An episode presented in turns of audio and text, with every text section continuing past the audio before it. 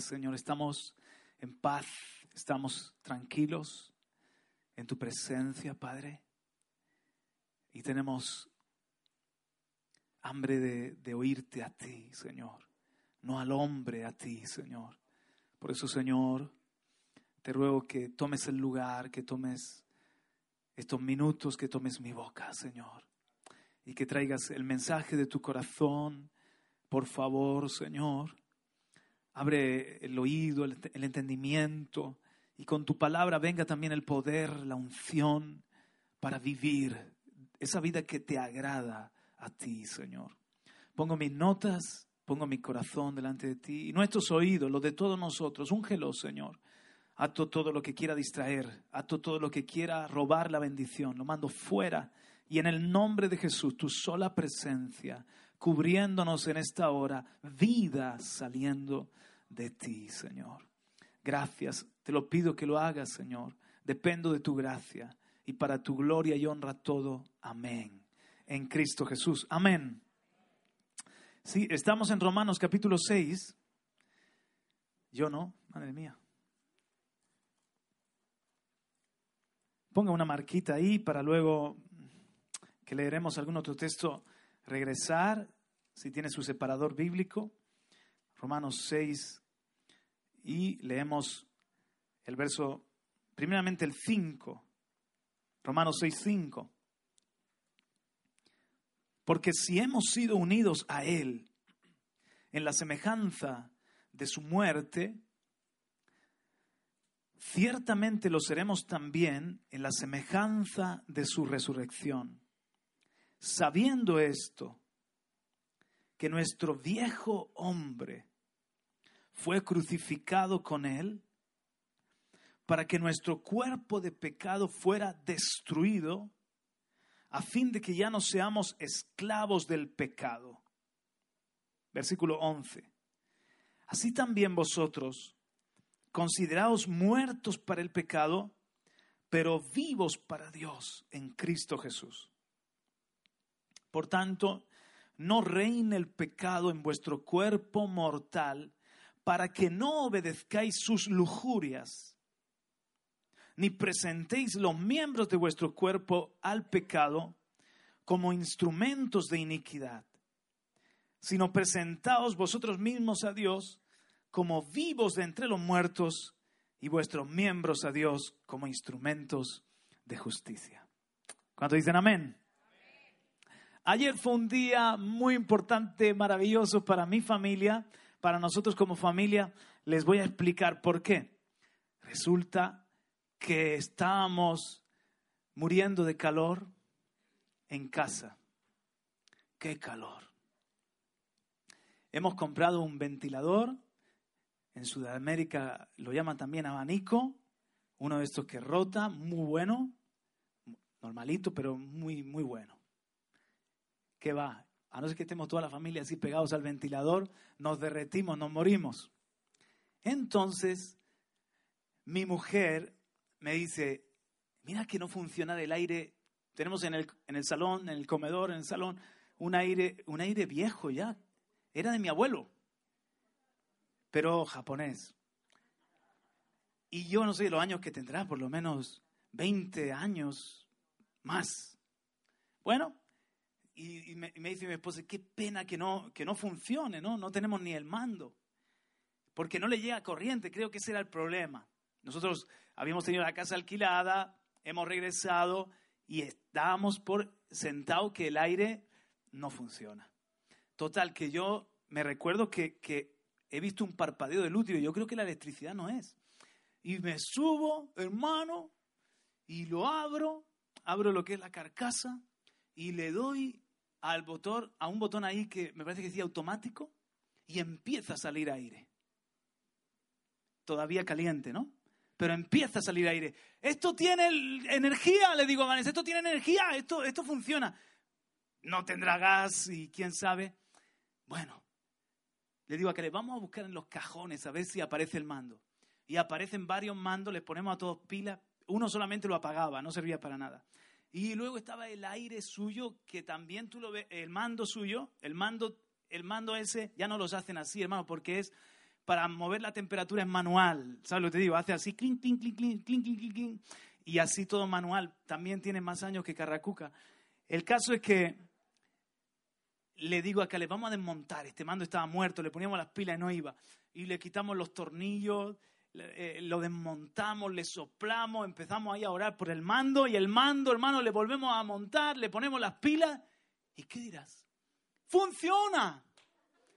Así que ahora con el mando, mira, yo ese mando empecé a darle besos, gracias Señor. Vamos a ver.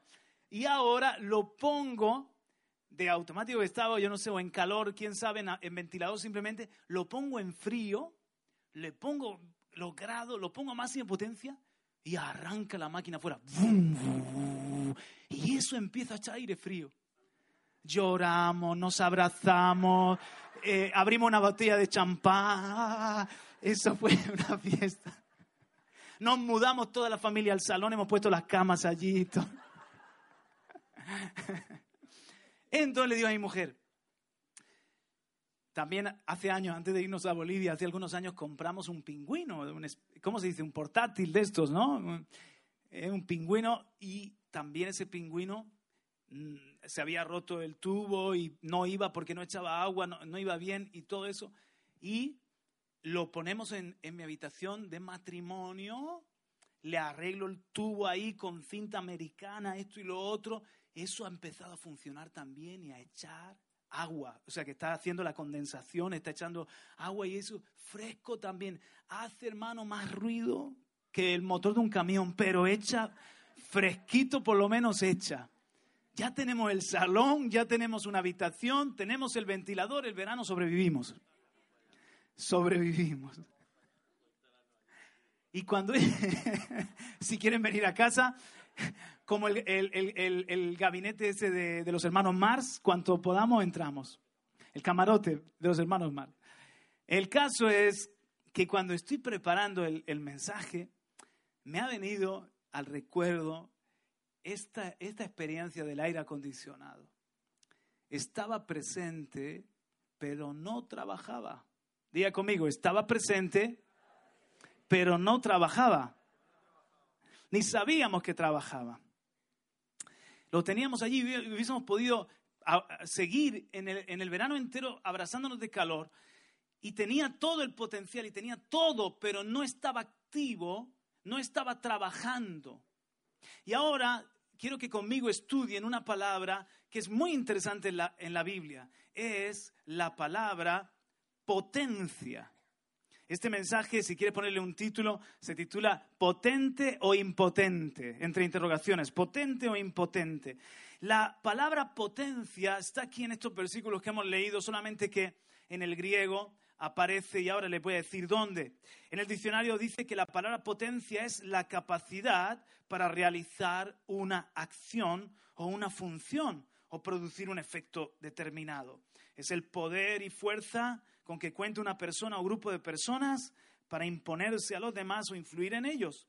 Y me gusta en física, el término potencia es la cantidad de trabajo realizado por unidad de tiempo. Esa es la fórmula, cantidad de trabajo realizado por unidad de tiempo. La potencia, en definitiva, es la capacidad de trabajar que algo tiene, la capacidad de realizar una función. Mi aire acondicionado tenía el poder, tenía el potencial, la capacidad, pero yo no lo estaba poniendo a trabajar. En este verano, si no lo encendemos, si no eh, empezamos a investigar, hubiese estado todo el verano sin potencia. Está presente, pero no trabaja. Minutos y minutos y minutos. Está presente, pero no activo tiene todo lo necesario, tenía gas, eh, eh, tenía su mando, tenía todo lo necesario para trabajar, pero ahí está solamente como una parte de decoración del, comedor, simplemente o como un estorbo, el portátil, el pingüino, como un estorbo con el que te, vas a, tropezar.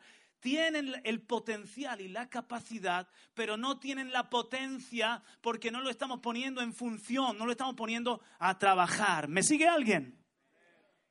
En Romanos 5, Romanos 6, verso 5 dice, porque si hemos sido unidos a Él en la semejanza de su muerte, ciertamente lo seremos también en la semejanza de su resurrección. Sabiendo esto, dile al que está a tu lado, esto lo tenemos que saber. Vamos, díselo. Celmira, esto lo tenemos que saber, ¿de acuerdo? Díselo al que está a tu lado. Esto lo debes saber, querido hermano. Querida Janes, ¿cómo estás? Bienvenida después de Bolivia. Luego nos cuentas tu experiencia. Esto lo debes saber. Que nuestro viejo hombre, eso es el pecado, eso es el hombre que hemos heredado de Adán y la mujer, lo que es la iniquidad, el pecado fue crucificado con Él. Si nos hemos unido a Cristo, ¿estás unido a Cristo? Si nos hemos unido a Cristo, con Cristo estoy juntamente crucificado, dice el apóstol Pablo, y cada uno de nosotros hemos sido crucificados con Él, hemos muerto. Para que nuestro cuerpo de pecado, ¿qué es el cuerpo de pecado? De nuevo, es la iniquidad, es el viejo hombre y la vieja mujer, es el Adán, es la Eva que está en ti, es toda la propensidad al mal, nuestro cuerpo de pecado fuera destruido a fin de que ya no seamos esclavos del pecado. La palabra de Juan Carlos, si el pecado en mí ha sido destruido, ¿por qué me sigue venciendo? ¿Acaso es que miente la palabra? Si el pecado en mí ha sido vencido por Jesús, ¿por qué sigo cayendo en la envidia? ¿Por qué sigo cayendo en la mentira? ¿Por qué sigo cayendo en orgullo? ¿Por qué sigo cayendo en lujuria? Dice en el versículo 12, por tanto no reine el pecado en vuestro cuerpo mortal para que no obedezcáis su lujuria. Si dice esto el apóstol Pablo es que puede reinar. Porque si ha sido algo destruido no puede reinar. Pero el apóstol está diciendo, por tanto, no reine. Luego está la opción de que el pecado reine. Y si reina el pecado, dice que podemos acabar obedeciendo sus lujurias. Porque déjame decirte algo que tú tienes que entender bien. déjame decirte algo que tú tienes que entender bien. Esa naturaleza caída es, en todos nosotros por igual, es corrompida, diabólica, capaz de lo peor. Es, es, un enemigo, es imposible estar en la carne y agradar a Dios. Es un enemigo de lo bueno. Las lujurias están en todos. Las contiendas están en todos. El egoísmo está en todos. Eso, eso es parte de, lo que es. Independientemente de que se exponga o no, está ahí. Entonces dice que si el pecado reina, ah, vamos a acabar obedeciendo a sus lujurias, cosas malas.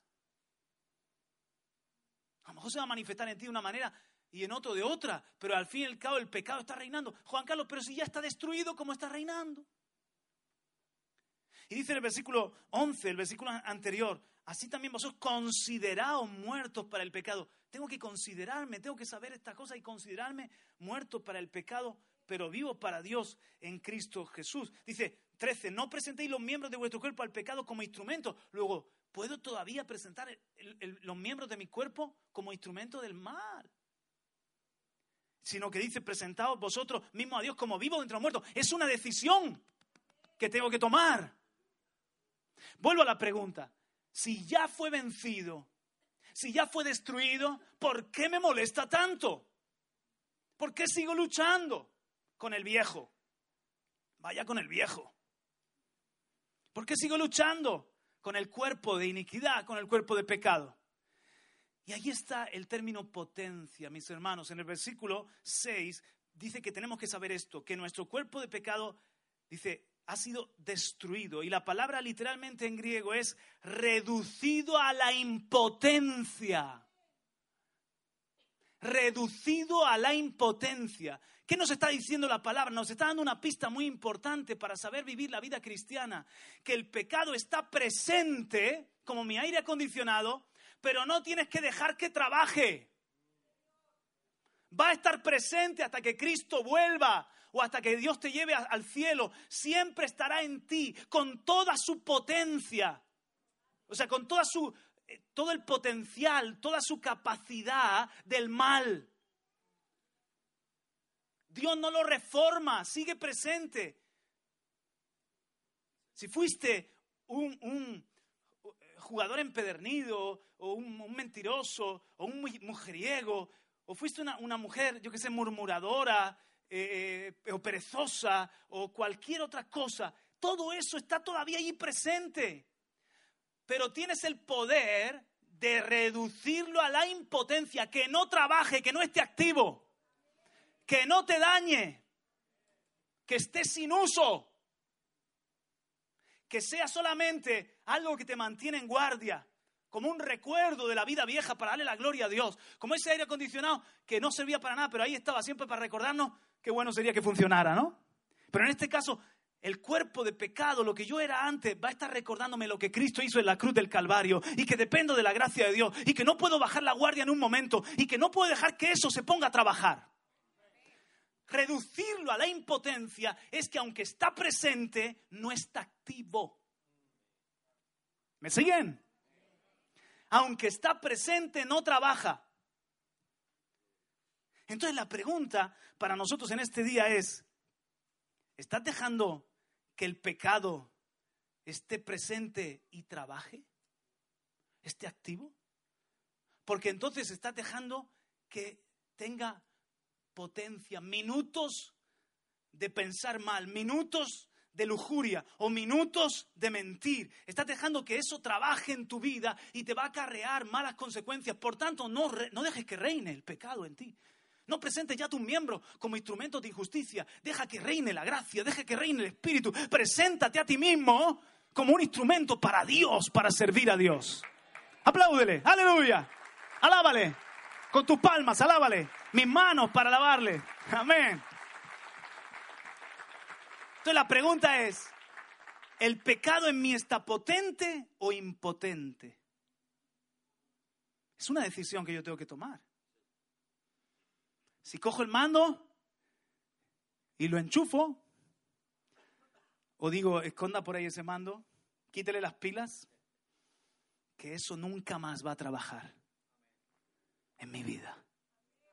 Yo tengo que tomar la decisión. Sabiendo esto, antes no tenía la posibilidad. Antes, cuando no conocíamos a Cristo, éramos esclavos del pecado. Hacíamos el mal, ni nos dábamos cuenta. Éramos esclavos del pecado, no teníamos opción. Cristo nos ha dado una nueva vida, nos ha libertado para que ya no obedezcamos sus pasiones, sus lujurias, sino que le podamos obedecer al Dios vivo y verdadero. Pero entonces, Juan Carlos, no fue destruido. Un día, cuando vayamos ya al cielo, seremos libres de este cuerpo de muerte. Pero mientras tanto, tiene todo el potencial del mal. Por eso dice el apóstol Pablo algo muy interesante. El apóstol Pablo, usando el ejemplo de los Juegos Olímpicos, dice, yo de esta manera corro, no como sin tener meta, yo corro para ganar, para llegar a la meta, y de esta manera peleo. Yo no ando peleando, dando golpes al aire, sino que golpeo mi cuerpo y lo pongo como esclavo, no sea que habiendo yo predicado a otros, sido heraldo para otros, yo mismo sea descalificado. Dice el apóstol Pablo, mire el que esté firme que no caiga. Me cuido a mí mismo porque yo sé que el perseguidor, el torturador, el hombre fanático religioso, el, el viejo, el cuerpo de muerte está presente pero no tiene potencia, lo tengo impotente, reducido a la impotencia. No dejo que trabaje, no dejo que actúe. Aleluya. Es una clave. Para entender el término potencia, tendríamos que pensar en Dios por un momento. Quiero que no, me ayude mi hermana Ciara con estos versos. Por ejemplo, Salmo, versículo, o sea, Salmo capítulo 20 y versículo 6. Salmo, tú lo puedes anotar. Salmo capítulo 20, versículo 6. Dios tiene fuerza y potencia. No es lo mismo, Juan Carlos, no es lo mismo. Dios tiene poder, autoridad y fuerza, pero también tiene potencia. ¿Qué quiere decir eso? Quiere decir que Dios no es un Dios pasivo, de brazos cruzados, que tiene todo el poder pero no hace nada. Dios tiene fuerza y potencia, pone su poder a trabajar. ¿Qué es potencia? El trabajo que realizas en, en un tiempo determinado. Dios tiene poder y autoridad, pero no solamente eso, sino que dice el Hijo, yo hasta ahora trabajo y mi Padre trabaja. ¿Qué es la potencia de Dios? La capacidad de Dios para hacer todas las cosas según el designio de su voluntad. Esa es la potencia de Dios. El Salmo 20, verso 6 dice, ahora sé que el Señor salva a su ungido. Le responderá desde su santo cielo con la potencia salvadora de su diestra. Diga conmigo, potencia para salvar. O dicho de otra forma, no solo tiene la autoridad y el poder para salvarnos, sino que de hecho está activo su brazo de salvación. Él trabaja para salvarnos, no es una fuerza pasiva, no es una fuerza de adorno, no es una autoridad que no ejerce. Vamos a seguir viéndolo. También en el Salmo 65, 5, 6 y 7. Salmo 65, 5, 6 y 7. Dios tiene poder, pero también tiene fuerza y potencia. Salmo 65 dice allí, verso 5, con grandes prodigios no respondes en justicia. Oh Dios de nuestra salvación, confianza de todos los términos de la tierra y del más lejano mar. Tú el que afirma los montes con su poder ceñido de potencia, el que calma el rugido de los mares, el estruendo de las olas y el tumulto de los pueblos. Aquí vemos la potencia de Dios para crear y sustentar la creación, gobernar sobre la creación. No solamente afirmó los montes y todo lo que ha sido creado, sino que también reina. Él afirma los montes con su poder ceñido de potencia. Verso, siguiente y calma el rugido de los mares, el estruendo de las olas y el tumulto de los pueblos. Dios tiene potencia creadora. ¿Qué quiere decir? Que tiene el poder de crear, pero de hecho es un Dios que trabaja en crear todo lo nuevo, todo lo vivo, todo lo que, lo, lo que está vivo. Dios le ha dado el aliento, Dios lo ha creado con su palabra de poder. Entonces, es su fuerza, pero cuando su brazo se pone en acción, es su potencia. ¿Lo está viendo conmigo?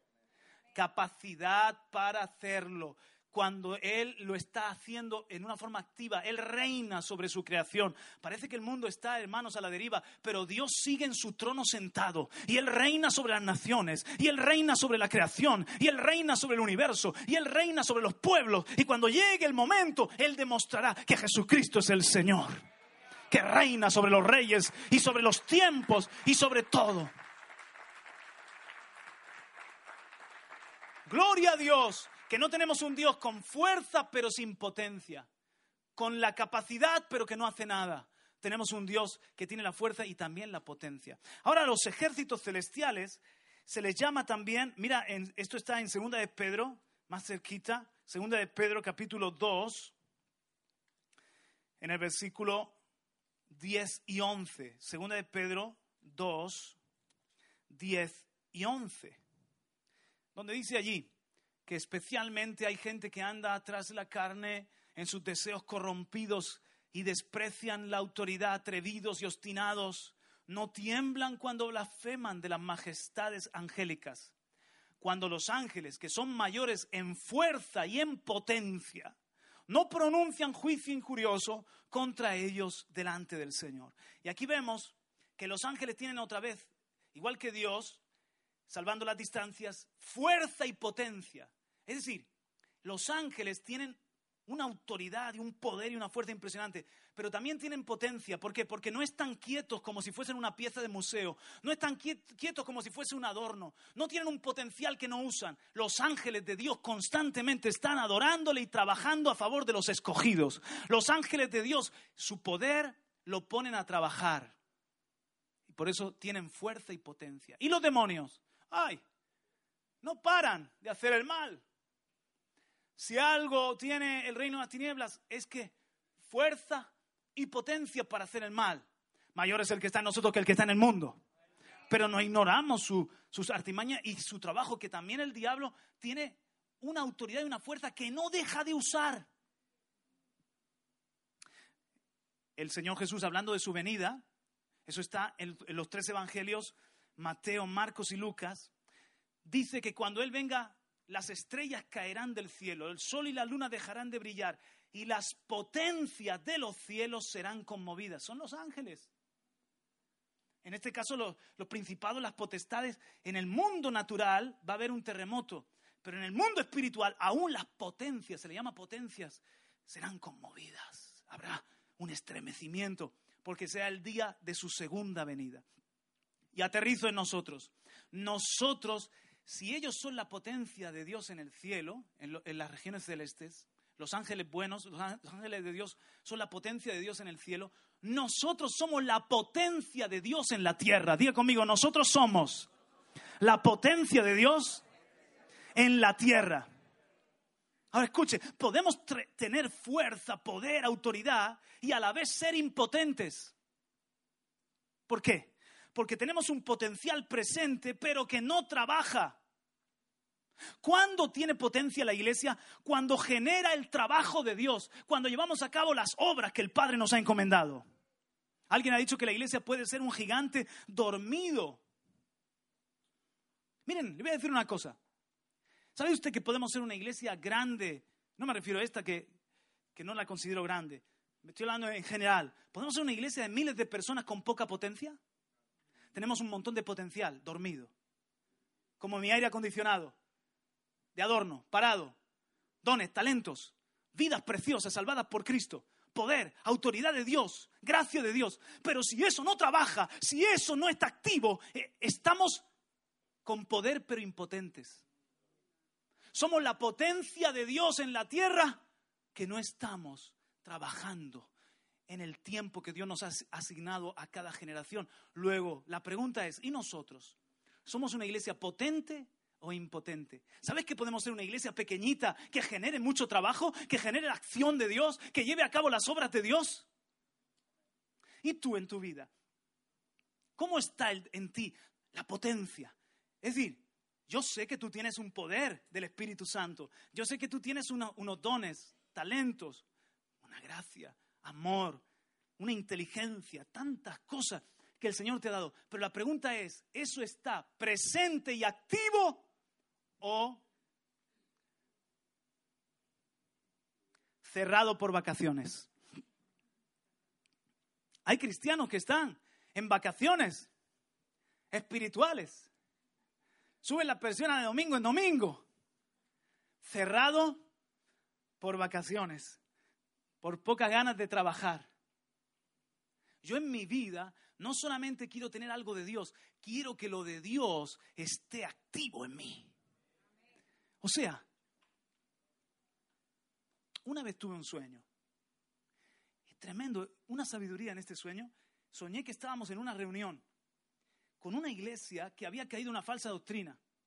Ahora, delante de ellos había un vendedor de aceites que decía que había descubierto propiedades en los aceites y que había aceites que te los ponías y te daban un gozo, y había aceites que te los ponían y te transmitían paz. Y él le, demostraba a la iglesia que sí, el Evangelio, pero que Dios había dejado esos aceites y ahora era un, un descubrimiento. Y por eso, entonces él les decía, por eso, ¿verdad que muchos de ustedes aunque tienen a Cristo muchos años, pero no son felices. Y en mi sueño gente decía, es verdad, verdad. ¿Verdad que muchos de ustedes notan que les falta algo? Es verdad, es verdad. Pues aquí, y habría un maletín de esos que, que son como de doctores, había un maletín y había diferentes tarritos de aceite. Y entonces yo me levantaba en mi sueño y decía, hermanos, están cayendo en un engaño. No es Cristo y la ley, no es Cristo y los aceites, no es Cristo y un conocimiento excepcional. Cristo es poder de Dios y autoridad de Dios. Cristo es la plenitud de Dios. Estamos completos en Él. Todo lo que necesitamos para la vida cristiana está en Cristo para nosotros. Despierto del sueño y el Señor me comienza a hablar. ¿Por qué hay tantos cristianos insatisfechos? Porque falta potencia. Tenemos todo el recurso del Espíritu, pero no lo activamos. Tenemos todo el potencial, pero dormido. Tenemos la capacidad de Dios, pero inactiva.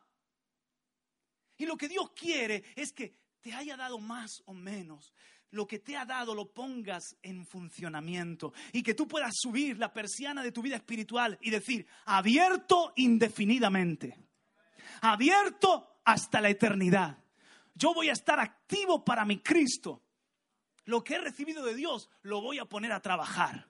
Tengo el Espíritu Santo, tengo el amor de Dios, tengo la gracia de Dios, tengo la palabra de Dios, tengo los dones del Espíritu Santo, tengo una sonrisa para mi hermano, tengo tantas cosas. Oh, yo no quiero que eso se quede impotente. En cambio, le digo a la carne, ¿sabes lo que le digo a la carne? A la carne que está reducida a la impotencia. Estás en mí. Carne, pecado, lujurias. Mira, te voy a dar una, una lista. Mentira, inactiva. Ira, violencia, presente, pero no trabajas ya. Lujuria, lascivia, cerrado por defunción. Juntamente con Cristo estoy crucificado y ya no vivo yo, Cristo vive en mí. Estás presente, pero impotente. Carne, impotente. Presente, pero no te voy a dejar trabajar, lujuria. Presente, pero no te voy a dejar trabajar, murmuración, hipocresía. Ya me has hecho daño en el pasado. El tiempo pasado es suficiente para haber hecho lo que no convenía. Me dañé a mí, dañé a otros. Ya no voy a dejar que se encienda el mando. Y el mando está aquí, hermano, mi voluntad.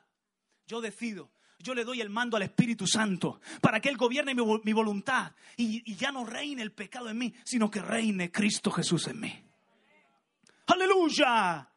Borracheras, exceso, cerrado por fin del negocio. Se acabó tu negocio, pecado. Bajo la persiana. Y subo la persiana de la vida del Espíritu. Subo la persiana de la nueva vida en Cristo Jesús. Subo la persiana de la gracia de Dios. No voy a bajar nunca. No solamente que esté presente. Esa es la diferencia entre unos y otros. No solamente que esté presente, es que esté potente, activo, trabajando en ti. ¿De qué me sirve tener tanto si no trabaja? ¿Para qué tienes la paciencia? Para aguantar a tu jefe. ¿Para qué tienes el amor? Para relacionarte con tu suegra. Te quiero, Ana. ¿Para, ¿Para qué tienes la misericordia? Para ayudar a tu hermano y compadecerte de él como Dios se ha compadecido de ti. ¿Para qué tienes el Evangelio? Para salvar a los perdidos. ¿Para qué ha recibido tanto? Para que esté activo en tu vida. Yo quiero cada vez más que lo, que es de Dios. Yo no solamente quiero crecer en fuerza, quiero crecer en potencia. En potencia es que está trabajando en mi vida. Que en mi vida trabaje la oración. ¿Cómo está trabajando en tu vida la oración? Cerrado por vacaciones. ¿Cómo está trabajando en tu vida? ¿Está potente la oración? Oh, Juan Carlos, yo, soy un hombre de oración, yo, yo, yo, yo, yo sé orar, yo, yo cuando me pongo oro. Pero ¿sabes una cosa? No puede ser como ese aire acondicionado mío, que está ahí y no sirve. Actívalo. Potente. ¿Cómo tiene que estar la oración? Potente. ¿Cómo tiene que estar la oración? ¿Y el ayuno?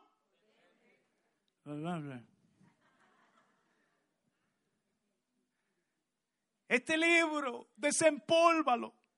Encuéntralo si se perdió. ¿Dónde dejé mi Biblia? Fue en la iglesia, quizás. Hace tres domingos. ¿Cuándo fue en la iglesia, cariño? Hace tres domingos, ¿verdad? Por ahí, por ahí, por ahí. Ahí me lo dejé seguro. ¿Dónde está mi Biblia? En el otro coche. En el otro coche, sí, sí, sí. Encuéntrala. Llévala en la cartera. Juan Carlos, ya la llevamos en, en, el móvil, ya la llevamos en la tablet. Estupendo, desinstálate otras cosas y dale atención. Porque puede estar presente, pero no trabaja impotente. Mira el que está a tu lado, sonríe y dile, ¿potente o impotente? De paso ya despiertas a alguno por ahí que se me durmió.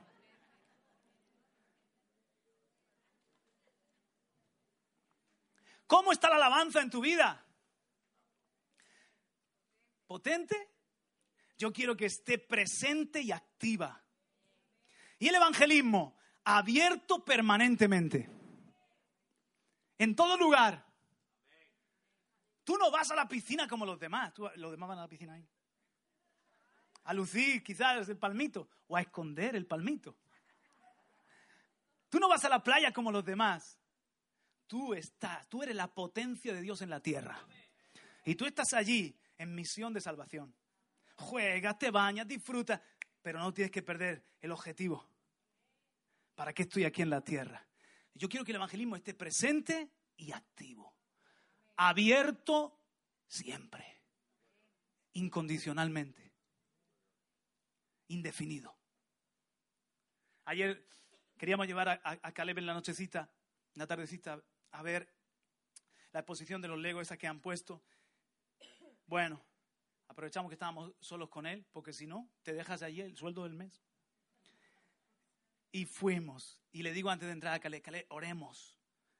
oremos para, metí en la mochila los folletos, digo, oremos para que Dios nos dé por lo menos una almita, un encuentro con alguien que necesita oír del amor de Dios. Ok, papá, hicimos una oración, Señor, danos a alguien para compartirle de tu amor en este paseo en el centro comercial. ¿Por qué? Porque tiene que estar potente, tiene que estar presente. Ahora, yo no presumo de ser potente. Lo que sí que quiero estar es alerta, activo. No me conformo, pero ahí buscando la oportunidad, buscando la oportunidad. Hasta que por fin una chica llamada Jessica le dijimos que Jesús le amaba y que era especial para él y que íbamos a orar por él. Y le dimos un tratado. Y por lo menos algo sembramos. El sembrador salió a sembrar algo. Si, si te dedicas a ser sembrador, algo tendrás que sembrar por ahí. Amén. Siempre Dios va a poner oportunidades. ¿Y cómo está el diezmar y ofrendar? ¿Potente o a medio gas? Porque yo quiero que el ofrendar y el diezmar esté generando movimiento. Hay economías que están atascadas y tú sabes cómo generas el movimiento, cómo empieza, que eso empiece a estar activo como mi aire acondicionado, que eso empiece de verdad a estar no solamente con todo el potencial, pero con toda la potencia. Cuando tú te conviertes en un fiel diezmador y ofrendador, generas movimiento, está presente y Dios trabajando a favor de tu vida. Yo no me quiero, no quiero nunca caer en saberme las cosas de Dios y dejar de, creerlas y de practicarlas. Cuando yo persevero y lo practico, oh mi hermano, yo veo constantemente los milagros. Constantemente los milagros de Dios en nuestra economía. Y yo quiero que eso esté potente. ¿Alguien dice aleluya?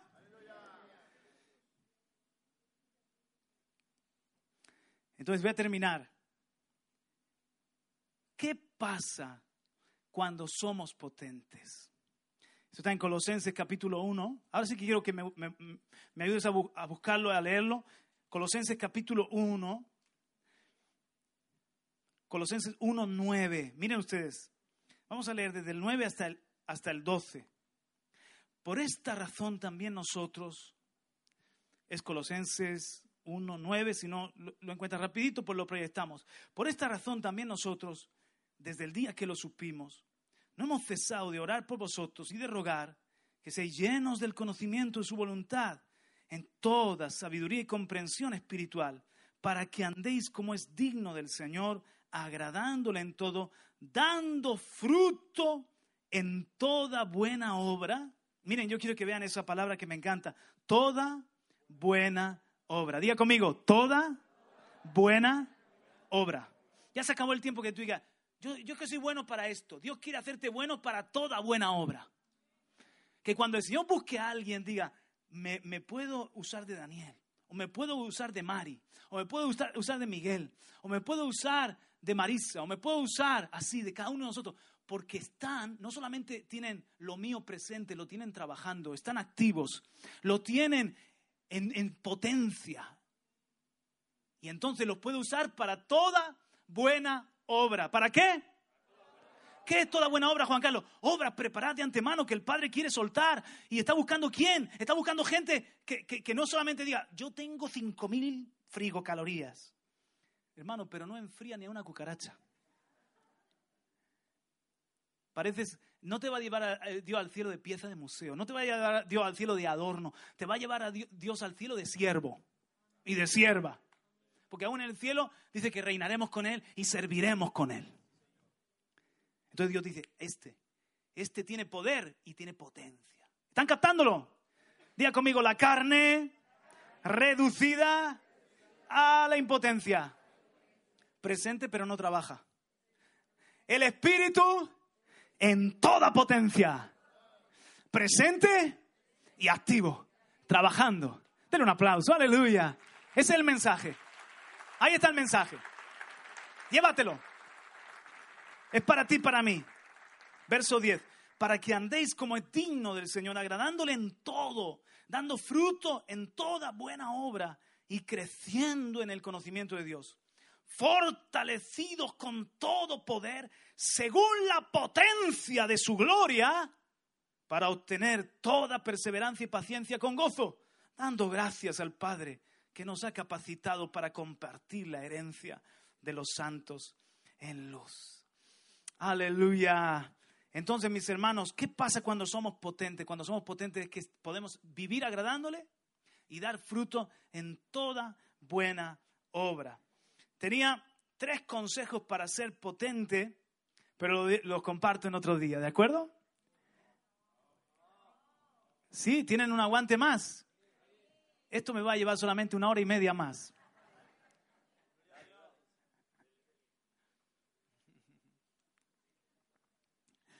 Amén. Resume, dice mi esposa. Gracias, cariño. Amén. Eh, voy a darte, de ellos te voy a dar al menos el enunciado y la cita. Uno, consejos para ser potente. Aplícate a Dios y a su palabra. Segunda de Timoteo 3, 14 al 17. ¿Cómo puedes estar listo para toda buena obra? Dice que la palabra de Dios es útil y, es, capaz de hacer al hombre de Dios preparado para toda buena obra. Aplícate a Dios y a su palabra. Pasa tiempo con Dios, pasa tiempo con su palabra. Deja, que el Señor trabaje en tu vida, te siembre lo celestial, aplícale, dale tiempo a las cosas de Dios. Debilita la carne, déjala impotente, pero fortalécete en la potencia, conéctate al Espíritu. Dos, busca la santidad. Si, alguno se limpia de, todas estas cosas, será un vaso útil, enteramente preparado para toda buena obra. Límpiate, huye de las pasiones juveniles y sigue la santidad, la piedad, el amor. No me acuerdo. Pero léelo luego en casa. Segunda de Timoteo 2, 21 y 22. Primero, aplícate a Dios y a su palabra. Segundo, busca la santidad. Claro, puedo tener todo el potencial, pero si el vaso está sucio, no me siento con fuerza ni, de hablar de Cristo. Me cuesta alabar al Señor, presente pero impotente. Tengo las cosas de Dios, pero las tengo apagadas. ¿Por qué? Porque no me limpié de estas cosas. Están esas pasiones reinando en mí. Estoy dejando que la carne esté activa, trabajando, y me estorba para servir a Dios. Me estorba para toda buena obra. Tercero, dale el mando al Espíritu Santo. Qué bonito. Hebreos capítulo 13, y vamos a terminar con esta cita. Es maravillosa, mis hermanos. Hebreos capítulo 13 y versículo 20 y 21. El final de la epístola de los Hebreos lo vamos a proyectar también 20 y 21. Son tres consejos para ser cristianos potentes. Aplícate a Dios y a su palabra, busca la santidad, dale el mando al Espíritu Santo. Dice en Hebreos 13:20, y el Dios de paz, que resucitó de entre los muertos a Jesús nuestro Señor, el gran pastor de las ovejas, mediante la sangre del pacto eterno, os haga aptos en toda obra buena para hacer su voluntad obrando Él en nosotros lo que es agradable delante de Él, mediante Jesucristo, a quien sea la gloria por los siglos de los siglos. Amén. ¡Wow! ¡Aleluya! ¡Qué bonito! ¡Aleluya! Verso 21. Él nos hace aptos para toda obra buena, para hacer su voluntad. Dice, obrando Él en nosotros todo lo que es agradable delante de Él mediante Jesucristo. Entonces es darle el manto al Espíritu Santo y estar conectado con el Espíritu Santo. Espíritu Santo, no solo que tú estés presente, que tú estés trabajando, trabaja en mí, usa mi vida, Espíritu Santo. Y quizás el Espíritu Santo, ¿sabes qué? Termina la reunión y te va a guiar a hacer cosas agradables. A visitar a alguien, a darle un abrazo a un hermano por ahí que ves solito y te vas a acercar, te vas a dar un abrazo, no te conozco, ¿cómo estás? Dios te bendiga, cuéntame un poco, te doy mi, mi testimonio. Él produce lo que es agradable. El Espíritu Santo mismo nos lleva hacer buena, toda buena obra, cosas que Dios quiere hacer con mi vida. La gloria es para Él. Porque Él mismo me restauró, me capacitó, me usa y me guía. Ponte en pie conmigo y vamos a orar al Señor para que nos dé su potencia, la potencia de su gloria. Gracias, Señor. Señor, no queremos ser una iglesia impotente. Aleluya, no queremos ser cristianos a medio gas, frenados en el uso de su potencial. Padre, aquí estoy. Levanto mis manos a ti. Quiero que esta palabra se haga verdad en mí. Puedes también decírselo al Señor. Quiero que esta palabra se haga verdad en mí, Señor. Quiero ver el pecado, el, el, viejo hombre, el cuerpo de muerte reducido a la impotencia, que equivale a estar destruido. Ya no trabaja. Antes era un perezoso. Antes era una mentirosa. Antes era un iracundo. Antes era un orgulloso. Antes era un altivo, un egoísta. Ahora eso está impotente. Ya no trabaja. Ya no está activo en mi vida. Le he dado el mando a tu Espíritu Santo para que reine en mi corazón y en mi vida. Y quiero que lo tuyo, Señor, esté trabajando. Que la nueva vida en Cristo, que la gracia de Cristo y que el amor tuyo estén activos en mí. Por favor, Padre, lléname más y más. Vamos, pídelselo al Señor, levantando tus manos, lléname más y más, Señor. Te pido perdón, Dios mío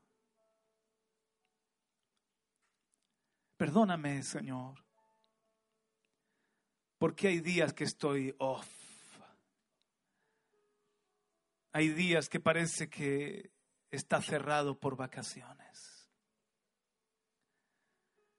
Pero Señor, enséñame a vivir en gozo, en, en gratitud, a vivir en el Espíritu.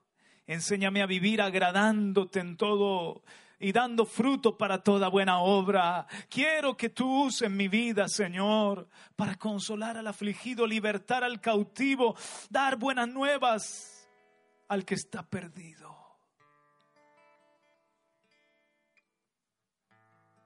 Muchas gracias, Señor, por tu victoria. Y esa palabra, Señor, que nos confronta, que nos corta, al mismo tiempo nos activa, al mismo tiempo nos despierta. Por eso te damos las gracias en el nombre de Jesús. Amén. Ahora sí, den un aplauso muy fuerte a él. Aleluya. Gloria.